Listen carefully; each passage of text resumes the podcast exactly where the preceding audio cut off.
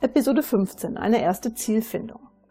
Noch ganz in Gedanken über das Gespräch mit seinem Vater betritt Bernd Kraus das Besprechungszimmer, wo ihn Frank Weißnecker bereits erwartet. Zur Überraschung von Kraus Junior legt sein Schwager jedoch nicht gleich mit den aktuellen Problemen los. Vielmehr erkundigt sich Frank zunächst nach Bernds Befinden. Zögerlich beginnt Bernd über sich zu reden, über Dinge, die er bestenfalls sich selbst eingestanden hat. Dass sein Schwager davon aber bereits einiges geahnt hat, wird Bernd deutlich, als dieser ihm eine Studie eines namhaften Personalportals vorlegt. Dieser Studie zufolge befinden sich mittlerweile mehr als 25 Prozent der Führungskräfte im oder kurz vor dem Burnout. Sofern damit nicht offen umgegangen wird, nimmt sich derjenige die Chance auf Besserung seiner Lebenssituation.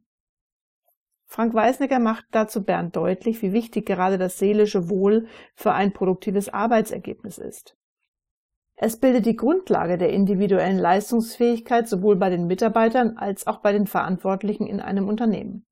Wenn hier etwas ins Ungleichgewicht gerät, entstehen als Folge häufig Unternehmensprobleme.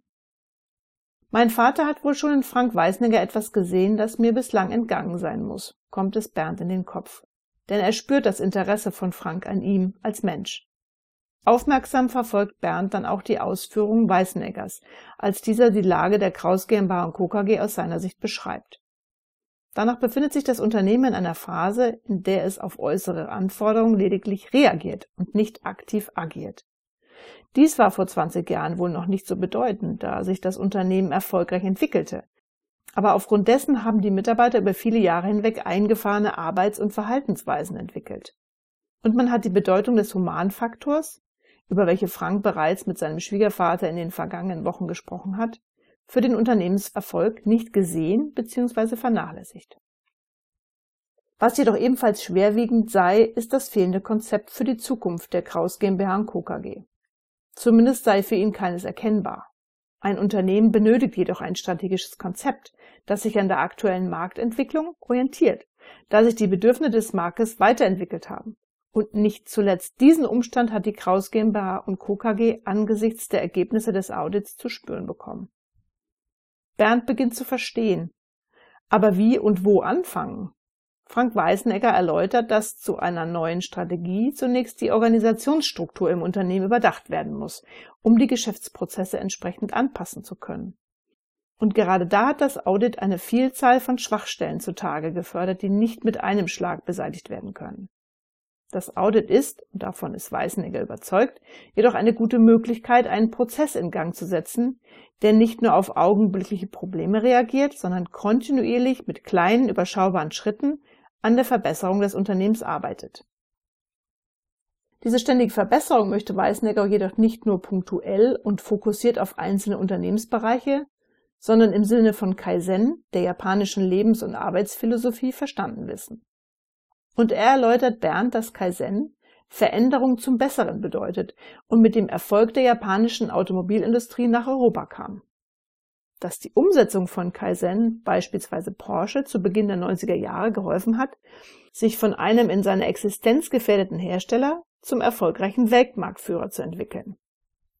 Dass in der westlichen Welt dieser Weg auch als kontinuierlicher Verbesserungsprozess, KVP abgekürzt, bezeichnet, doch häufig darunter der Einsatz einzelner Werkzeuge des KVP verstanden wird.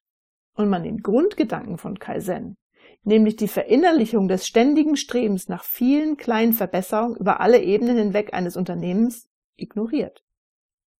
Erste Verbesserungen könnten zwar mit solchen als Firefighting-Maßnahmen bezeichneten Projekten erzielt werden, aber nur die konsequente Umsetzung der Kaizen-Philosophie führt langfristig zu einem nachhaltigen Unternehmenserfolg. Frank Weißenegger betont, auch hier bei Bernd Kraus, wie wichtig der Einbezug aller Mitarbeiter ist und dass ohne die Motivation und Initiative dieser Mitarbeitenden Kaizen nicht erfolgreich eingeführt und umgesetzt werden kann. Darum sei die aktive Unterstützung von Kaizen auf Führungsebene unbedingt notwendig. Frank Weißnecker sieht seinen Schwager eindringlich an. Du siehst, Bernd, hier bist du gefragt. Deine persönliche Zielsetzung solltest du dafür in Einklang mit der Strategie für dein Unternehmen bringen, um etwas verändern zu können.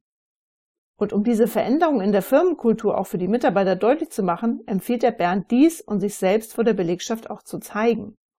Denn wenn die Unternehmensspitze Unsicherheit ausstrahlt, sich zurückzieht und keinen klaren Weg weist, wissen auch die Mitarbeiter nicht, in welcher Richtung sie arbeiten sollen.